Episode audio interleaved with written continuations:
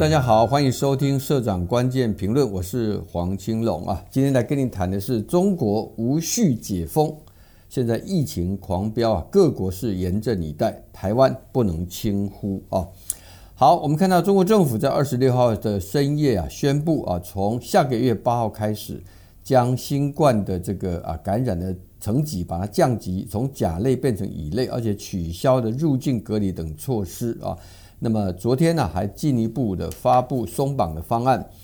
凡是持入境前四十八小时核酸阴性证明啊，就不用再实施全员的核酸检测。同时呢，也取消了国际航班的管控，恢复受理中国民众出境旅游的签证啊。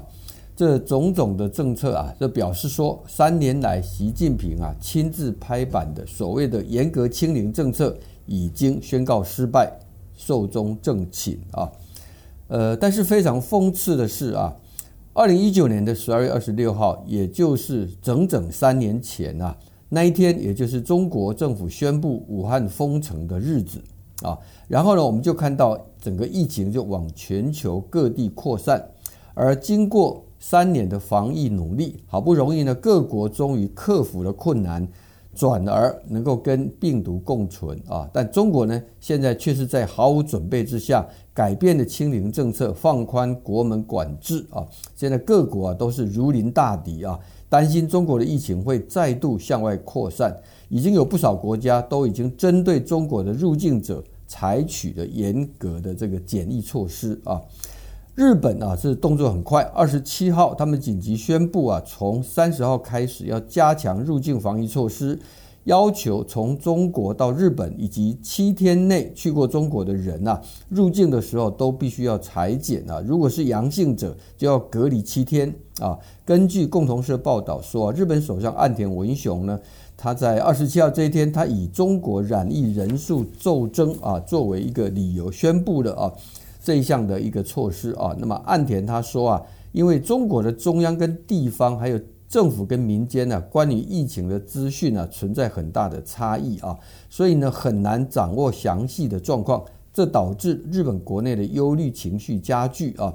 所以呢现在日本政府限制啊日本跟中国之间的航班的数量，那么来自中国香港、澳门的航班仅限于。在东京的成田、羽田、关西以及名古屋中部机场这四个机场起降啊，那么目的就是要避免呢受到中国疫情升高波及啊。那么岸田特别强调说，这些临时措施啊，主要是为了避免啊染疫的患者迅速涌入日本啊。但是呢，政府将会根据后续的情况呢，采取灵活的应对做法啊。除了日本以外啊，也有不少国家担心中国的疫情哈。大家会很好奇哈，诶，这些国家难道他们为什么会担心这个呃中国的客人啊会成为新的感染来源哈？照理讲啊，他们不是应该要呃张开双手欢迎陆客来提振他们的经济吗？啊，好，我们先来看中国的措施之后的这个影响跟反应啊。自从他的国家移民管理局啊公告啊说，从明年一月八号开始啊恢复受理审批啊中国公民因出国旅游还有访友申请普通护照，这个消息出来了以后啊，消息公布十五分钟啊，国际机票瞬间的搜索量就增长了七倍啊，最热门的目的地呢是日本、韩国跟泰国啊。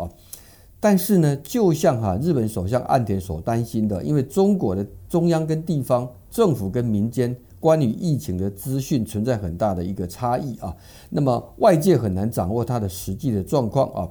因此呢，不但日本啊立刻做了一个啊严格管控的一个先宣布啊，那么啊印度啊印度这个他们在二十三号已经有出现从中国回到印度的人确诊的病例啊，所以现在也是绷紧的神经啊，开始在国际机场啊。以百两趴的比例来抽检入境的旅客，而且而且在知名的景点呢加强防范啊。那么意大利呢是从二十四号开始要求米兰的这个马尔片萨机场的这个中国入境旅客要自费接受核酸检测。南韩呢是从十六号已经把中国列为检疫检查验的重点国家名单啊。那么呃。这个呃，在首都跟仁川国际机场啊，对重点管理对象要加强入境审查哈，凡是有症状的人跟他的同行者都要接受核酸检测啊。好，我们回过头来看说啊，当中国政府从二十号开始不再公布每天新增的病例数了之后啊，甚至呢，在隔天呢，中国政府还说啊，说中国的疫情流行跟病亡数始终保持在全球最低的水平啊。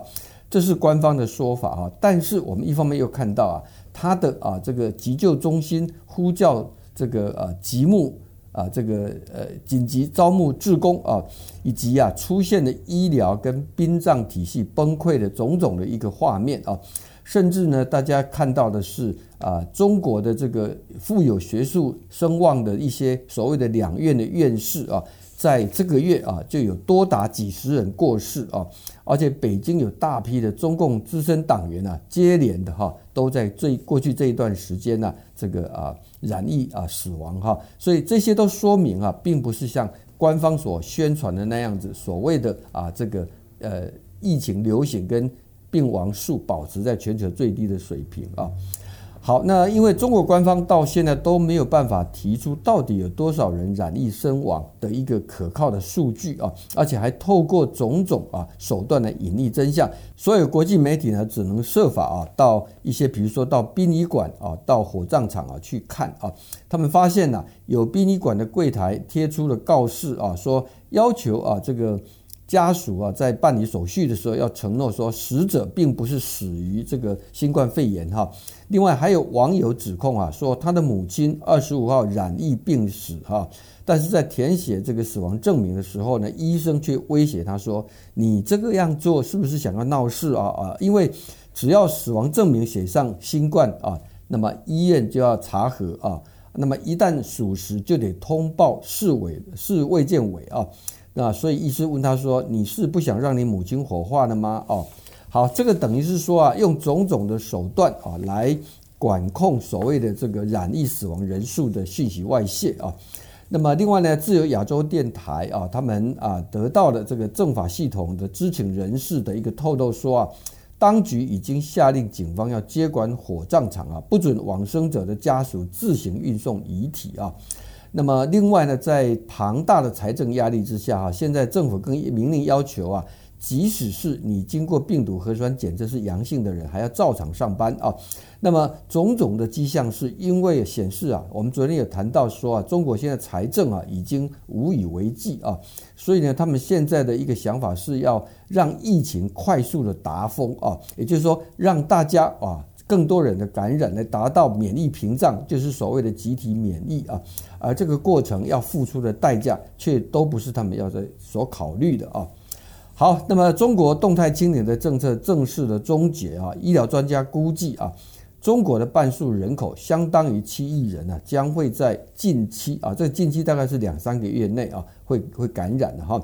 那么加上，因为中国啊已经不再发布每天的疫情资讯啊，所以现在专家就呼吁啊，北京当局应该要提高病毒基因的透明度啊，而且警告说，中国人口众多，免疫力又有限，在病例激增的情况底下，恐怕会成为新变种病毒的温床啊。那么现在连日来啊，在中国已经有很多民众跟医护啊，他们纷纷透过网络爆料啊，说有很多染疫者被诊诊断出啊，这个是严重的肺炎哈，甚至是出现这个所谓的白肺的症状而夺命啊。那么呃，关于中国啊，是不是隐瞒新变种病毒，难免以人起人疑窦啊，而且也高度啊，也有人高度怀疑说。这个 Delta 跟 Omicron 是同时在中国的流行的哈，当然呢，官方是否认哈。新华社啊引述中国疾病啊预防控制中心啊的这个病毒所的所长许文波啊，他说中国境内没有 Delta 疫情哈，也没有突变病毒，而且他还声称啊，从十二月初到现在啊，中国出现的病毒啊。亚分支共总共有三十一个啊，包括在正在国外加速传播的 BQ. 点一，还有 X 啊 XBB 等哈，都全部是属于 Omicron 的变种病毒啊。所以呢，简单说，他就认为说，中国并没有出现这样的一个变种病毒的这样的一个需要担心的啊。但美联社啊引述专家的看法，认为说啊。这个中国出现病毒的可能性啊，还是非常的高的啊。那么原因就是因为啊，中国的接种加强剂的比例比较低啊，尤其是中高龄层的更更低啊。加上中国的国产疫苗效力啊，不如西方的 mRNA 疫苗啊，而且很多民众的疫苗接种是一年多以前哈，所以免疫力啊，这个。肯定是逐渐的减弱啊，而美国约翰霍普金斯大学的传染病专家雷伊他认为说啊，中国人口庞大，而且免疫力有限啊，所以可能会让新冠变种病毒爆发啊。因为这种情况在过去一年啊，很多的世界很多地方都有经历过这样的一个情况。主要的现在各国的这个啊啊这个免疫力能够提升啊。主要是因为疫苗的接种啊，或者说是感染之后啊，逐渐的出现的这个某种程度的免疫能力啊，也就是说，所有专家都告诉你说啊，并不是病毒本身的威胁程度下降的哈，而事实上是这个啊，这个疫苗接种跟这个啊免这个感染之后的免疫啊，啊这些条件现在中国都不存在啊。所以呢，像啊，美国俄亥俄州的这个病毒专家刘善禄啊，他就认为说，现在中国已经检测到很多的奥密克戎的变异，包括 BF. 点七等哈。那么这一些变异的病毒有很强的免疫脱逃能力，也是造成疫情激增的一个原因啊。那么中国的病毒传播速度啊。现在看起来啊，是超过了全球大流行期间呢，任何地方的一个传播速度啊，所以呢，包括香港大学的公共卫生学院流行病学的讲座教授高本恩啊，他都认为说，估计中国一半人口啊，将在不久之后染疫啊，而这个染疫呢，会不会背后顺便把这个所谓的变种病毒啊，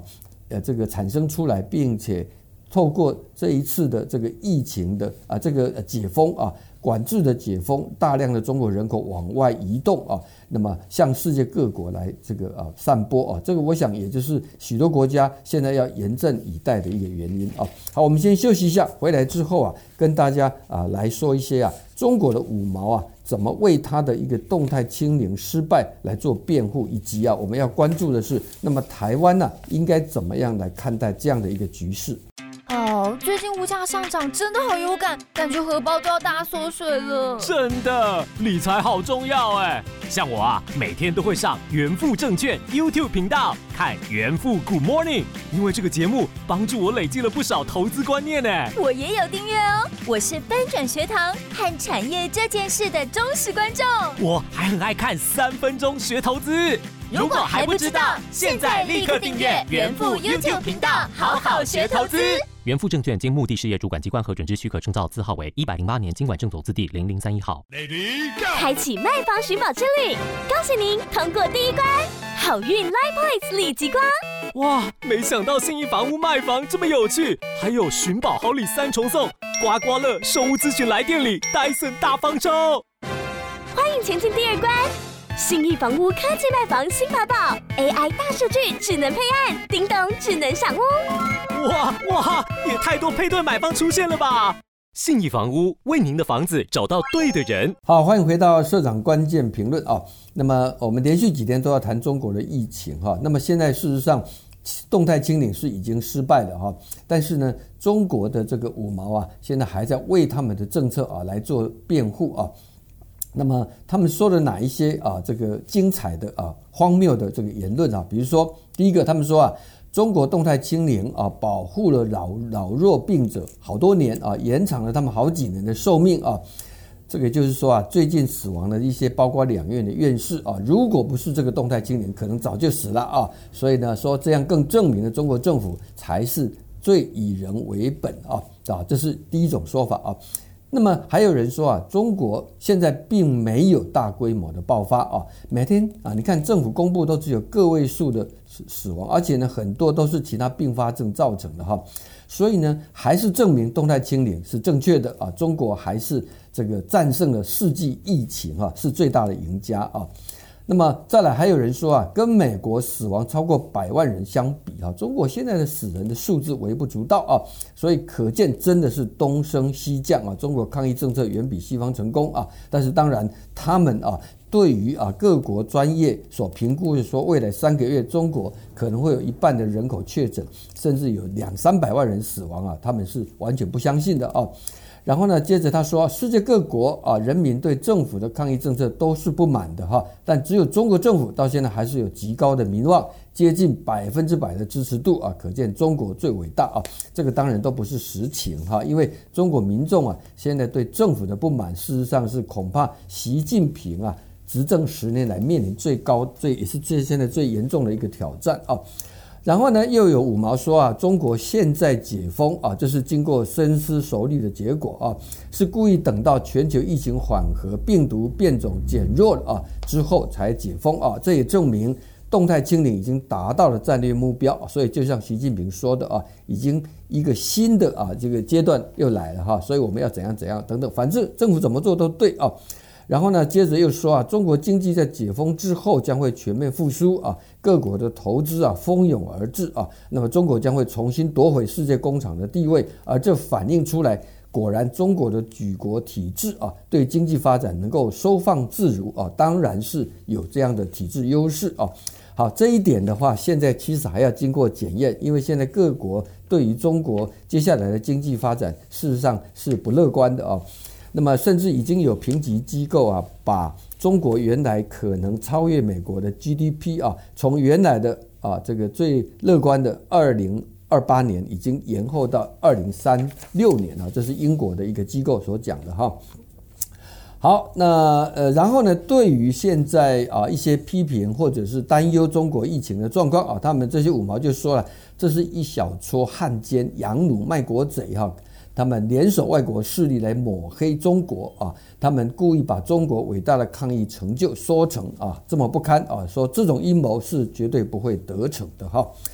好，在这个同时啊，除了五毛的言论之外啊，这个呃这两天呢，在中国也出现了一些跟抗疫有关的一些可以说是让人家哭笑不得的黑色啊幽默的一个啊新闻哈。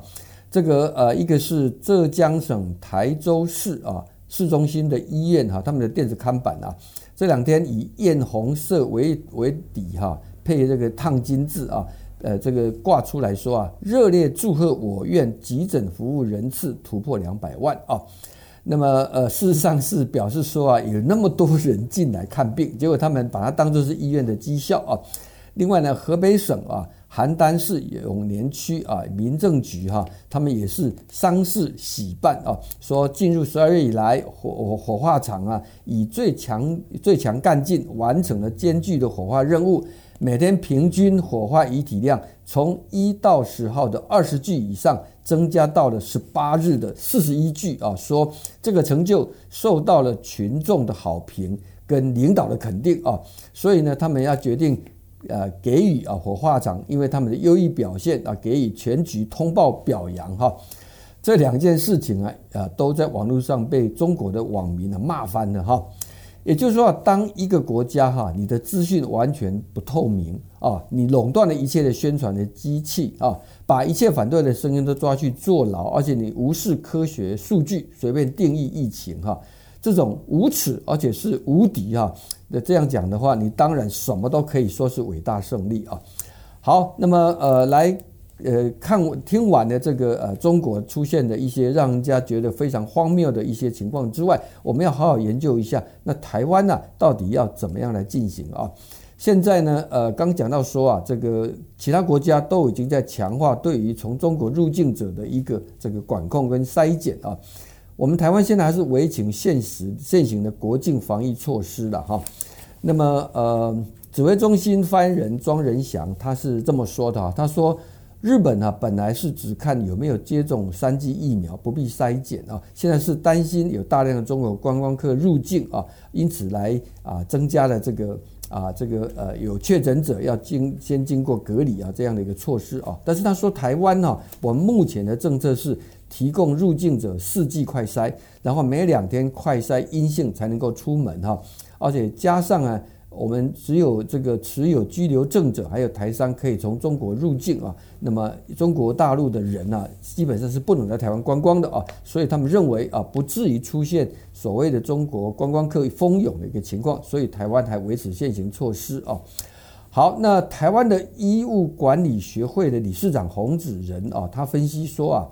那么呃，台湾致力降低感染率跟致死率，采取的是逐步解封啊。那么中国有中国的思维啊，因为中国是说，如果照台湾的路慢慢来来来进行解封啊，可能要到六明年的六月或七月才有办法。但是显然我们前面的分析啊，它的经济啊已经承受不了了哈。所以他们现在是选择让确诊的数数目快速上升啊，那么后续呢就可以快速下降，因此来缩短经济衰退的时间啊。但是他要付出的代价就是这个啊确诊者人数会非常的多啊，而且弱势族群啊势必还会有人命的损失。那么洪子仁认为说，目前两岸四个航点每天从中国入境的大概八百人啊。占入境总数大概百分之三点五啊，这个比例不算高啊，所以还看不出来啊，对台湾疫情会产生重大影响啊。他说，现在最应该关注的是，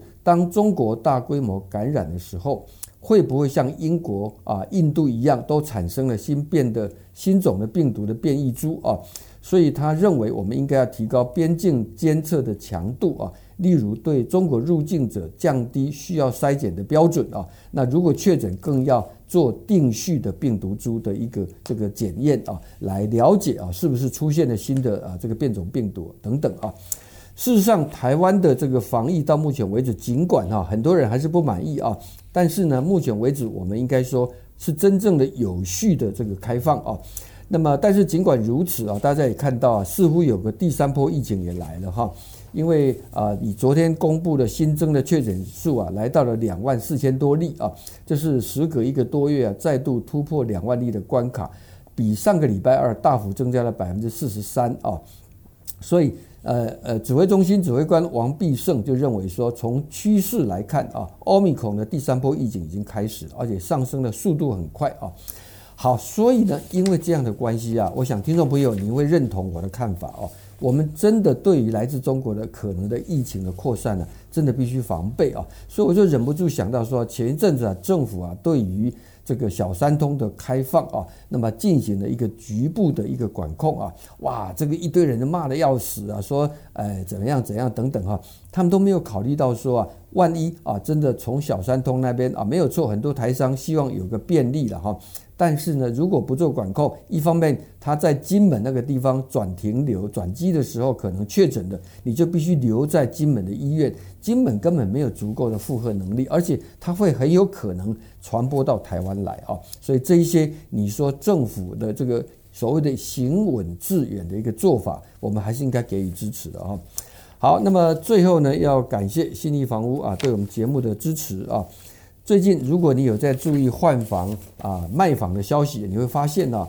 找房不容易，卖房要找到好的卖家更不容易啊。跟你分享一个好消息，新力房屋推出了科技卖房的新法宝啊，AI 大数据、智能配案啊，叮咚智能赏屋，让卖房简单多了啊。年底前还有寻宝好礼的三重送活动啊，包括刮刮乐、售屋咨询来电礼，还有月月抽 Dyson 啊。卖房不卡关，信义房屋为您的房子找到对的人。好，谢谢你的收听，我们下回见。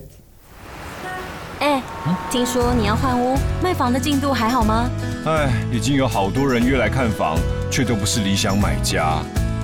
换屋卖房，你还在等理想买家出现吗？新意房屋 AI 大数据智能配案，帮你找人，串联全台直营买家资料库，万中选一，精准配对，卖房别再白忙。找信义房屋，为你找到对的人。信义房屋信任带来新幸福。